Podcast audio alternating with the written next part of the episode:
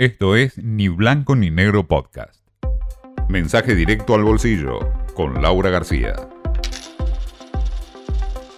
Bueno, le dicen Joe. Se llama Joe Powell y realmente no es muy conocido por estos lados. Es el presidente del Banco Central de los Estados Unidos, la Fed, y por estos días dio un buen sacudón a los mercados financieros y bueno, los ecos llegaron a la Argentina. Básicamente la noticia es que el Banco Central de los Estados Unidos va a tomar una postura mucho más agresiva en lo que hace a subir las tasas de interés. Esto que es aumentar el costo del dinero. O sea que el dólar va a tender a subir, a encarecerse, ¿no?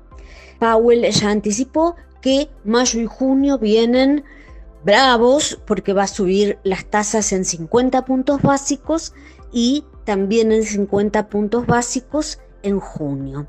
Esto es mucho para el mercado, con lo cual eh, vamos a ver el dólar en, eh, bueno, un caminito ascendente. Ya la anticipación de este movimiento, de esta estrategia, hizo que las monedas de los países emergentes temblaran. Para que tengan una, idea, por ejemplo, Brasil, ¿no? Eh, sin irnos muy lejos, tuvo semejante, semejante mm, movimiento que fue equiparable al del día que eh, declararon la pandemia.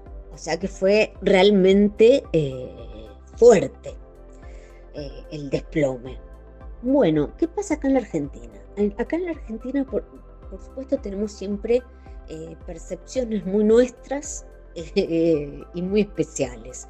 Acá, probablemente porque tenemos este, este acuerdo con el FMI que nos limita y estos compromisos que tenemos que cumplir y estamos muy vigilados, los eh, agentes del mercado parecen confiar en que se va a poder patear un poco el ajuste del dólar y que va a ser más bien discreto.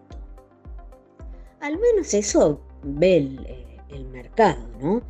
¿Y, en qué se basan ¿no? los analistas para decir eso? Bueno, se basan básicamente en lo que está pasando con la plata, a dónde la gente pone la plata.